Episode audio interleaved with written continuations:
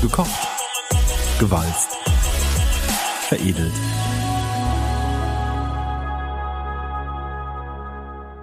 Anfang des 19. Jahrhunderts gründete Friedrich Krupp in Essen eine Fabrik zur Herstellung von Gussstahl. Der Beginn einer langen, traditionsreichen und bewegten Erfolgsgeschichte, die heute an ihrem wohl größten Wendepunkt steht, denn die Produktion von Stahl soll bis 2045 klimaneutral werden. Aktuell verursacht die Stahlbranche aber noch sieben Prozent aller CO2-Emissionen in Deutschland. Davon 20 Millionen alleine bei ThyssenKrupp. Bereits 2030 sollen sechs Millionen Tonnen CO2 jährlich eingespart werden. Ein ganz schön ambitioniertes Ziel. Und um dieses Ziel zu erreichen, braucht es einen wirklich guten Plan. Einen Transformationsplan. Und den verfolgt Dr. Marie Jaroni. Sie leitet das Team Decarbonization and Sustainability bei ThyssenKrupp Steel und soll den Stahl perspektivisch grün machen. Erste Schritte dorthin ist sie mit ihrem Team bereits gegangen und auch die nächsten Etappen sind schon klar. Sie selbst sagt, sie habe den coolsten Industriejob Deutschlands. Was sie an ihrem Job so fasziniert und wie sie bei der Mammutaufgabe Transformation der Stahlindustrie vorgeht, das erzählt Marie Jaroni uns in dieser Ausgabe von Gekocht, gewalzt, veredelt, dem Stahlpodcast mein Name ist Antonie Bauer und ich freue mich, dass ihr zuhört.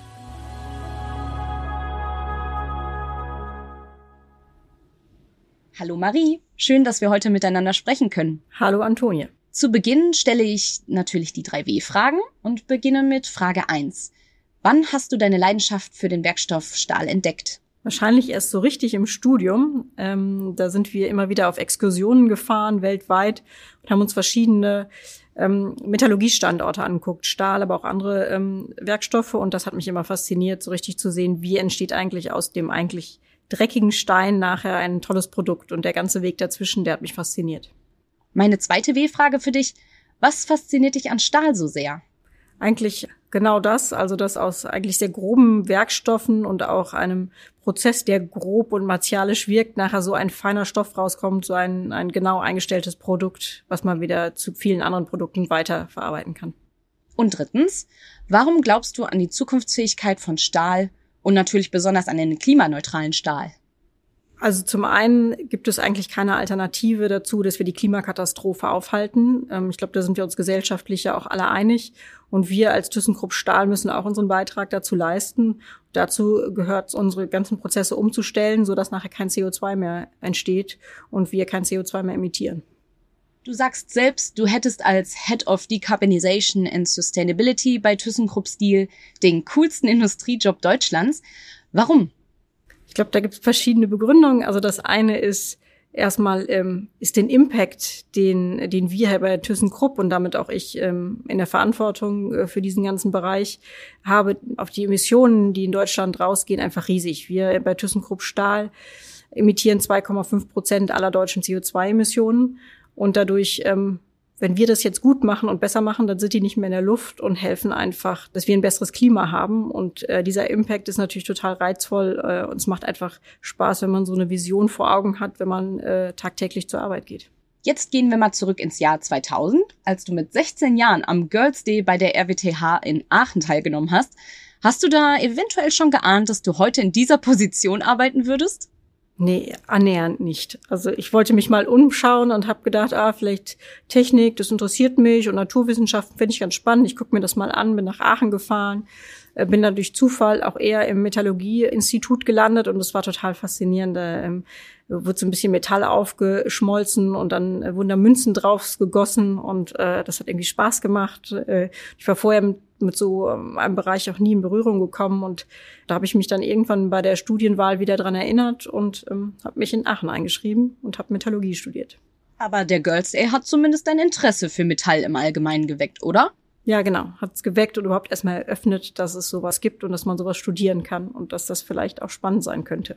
Hast du während deines Metallurgie- und Werkstofftechnikstudiums schon gemerkt, da kommt was auf die Industrie zu, da verändert sich was und das dann eventuell schon im Hinterkopf gehabt? Nee, das war ja Anfang der 2000er und ehrlicherweise war das da in der metallverarbeitenden und produzierenden Industrie überhaupt noch kein großes Thema. Also wenn wir allein beachten, was die letzten zwei, drei Jahre für Schwung und Dynamik in das Thema gebracht haben, ist ja schon enorm. Und wenn man dann 20 Jahre zurückschaut, muss man sagen, da da hat die Welt in dem Sinne noch ein bisschen anders getickt, auch in der Metallurgie. Dann hast du nach deinem Studium ja erstmal was ganz anderes gemacht und lange bei einer Unternehmensberatung gearbeitet. Wie kam es zu dieser Entscheidung? Also ich wollte dann erstmal nach dem Studium mich nochmal wieder verbreitern. Das ist ja schon ein sehr spezielles Studium, was, was einem auch erstmal fachlich sozusagen weiterbringt. Und dann habe ich gesagt, so jetzt möchte ich so ein bisschen auch noch über den Tellerrand hinausschauen, über das Metallurgiestudium hinausschauen und mich relativ breit mal umgucken. Und das ging in der Unternehmensberatung einfach gut. Ich konnte verschiedene Industrien nochmal kennenlernen, konnte verschiedene Geografien kennenlernen, ein bisschen durch die Welt auch reisen und arbeiten. Und ähm, ja, das habe ich dann auch gemacht. Das bedeutet, du warst innerhalb der Unternehmensberatung aber schon für dein eigentliches Metier zuständig. Auch, aber nicht nur. Also ich habe auch ganz andere äh, Bereiche gemacht, immer mit Industriefokus, ähm, aber nicht nur Metall. Inwiefern hilft dir diese Erfahrung bei deinem jetzigen Job? Ich glaube, Komplexität zu handeln auf der einen Seite und ähm, neue Situationen ja bearbeitbar zu machen. Das sind Sachen, die ich aus der Unternehmensberatung einfach mitbringe und die mir heute auch viel helfen.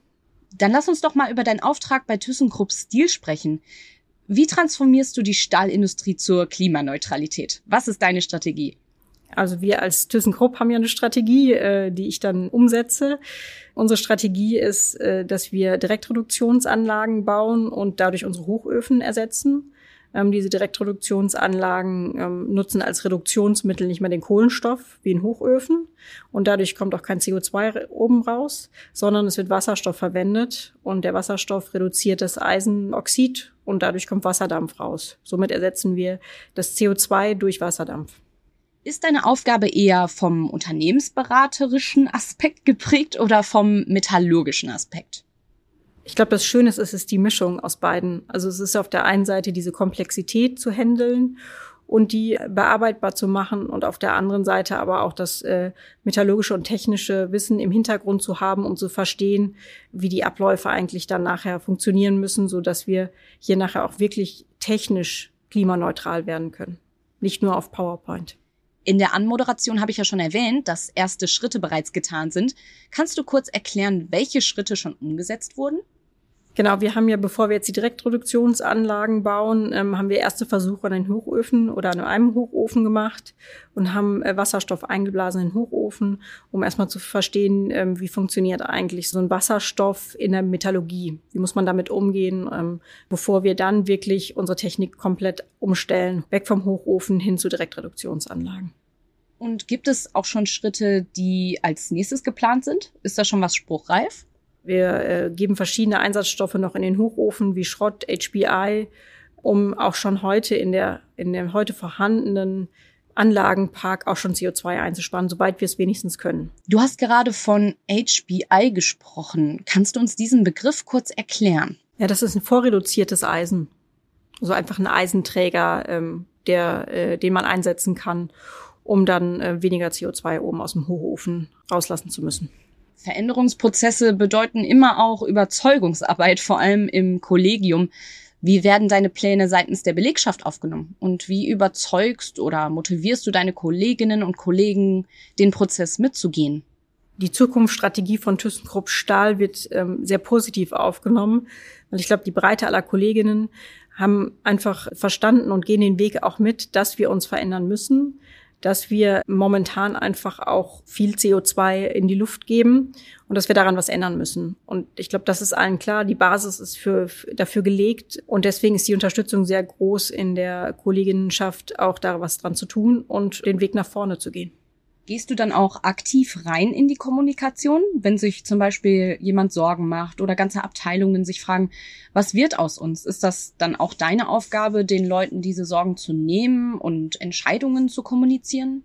Klar, das machen wir, glaube ich, mit der ganzen äh, Führungsmannschaft von ThyssenKrupp Stahl, vom Vorstand, natürlich einfach ich auch aus meiner Rolle heraus, aber auch meine anderen äh, Kollegen, die einfach ihre Mannschaften dann jeweils immer mitnehmen und einfach auch erklären, was machen wir da. Oft ist es ja auch, dass man einfach verstehen muss, was machen wir eigentlich, um, um dann auch zu sagen, ja, das finde ich gut und da gehe ich mit und da helfe ich mit. Das wird ziemlich breit von allen ähm, Kollegen auch gemacht.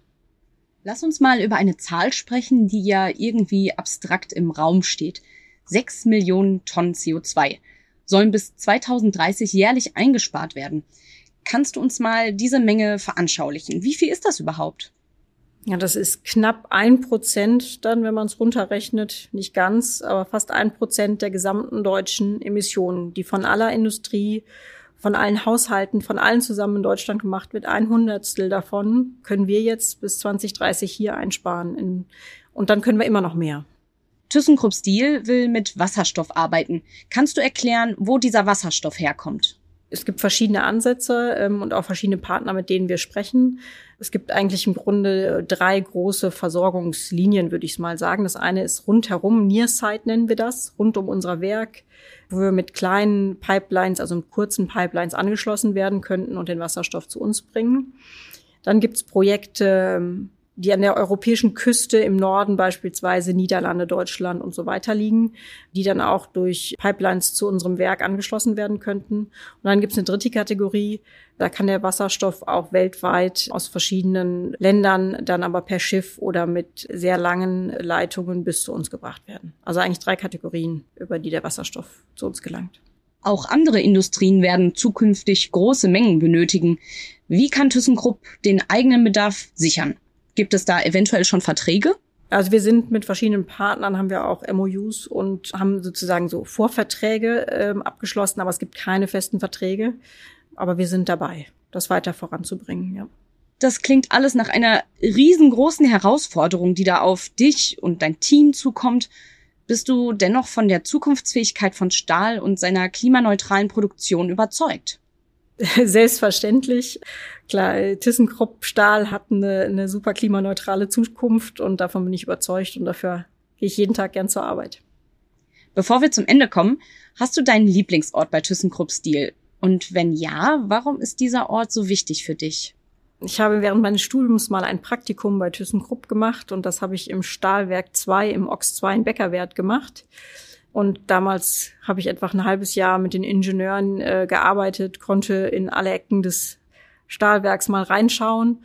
Und äh, wenn ich dann heute Besucher durch das Ox 2 abends zuführe, dann ähm, stehe ich da immer gerne, schaue mir an, wie die Konverter befüllt und nachher entleert werden und sehe gerne die Hüttenflöhe, das sind so kleine Funken am Boden, äh, wie die wie die dann daher strahlen und ähm, ja, das macht einfach Spaß, das freut mich immer wieder.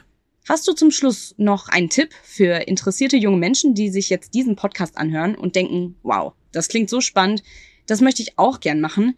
Welchen Rat kannst du ihnen mitgeben? Guckt euch das vielleicht mal, ich habe vorhin vom Girls Day gesprochen, guckt euch sowas mal an, wenn ihr die Chance habt, bevor ihr anfangt zu studieren.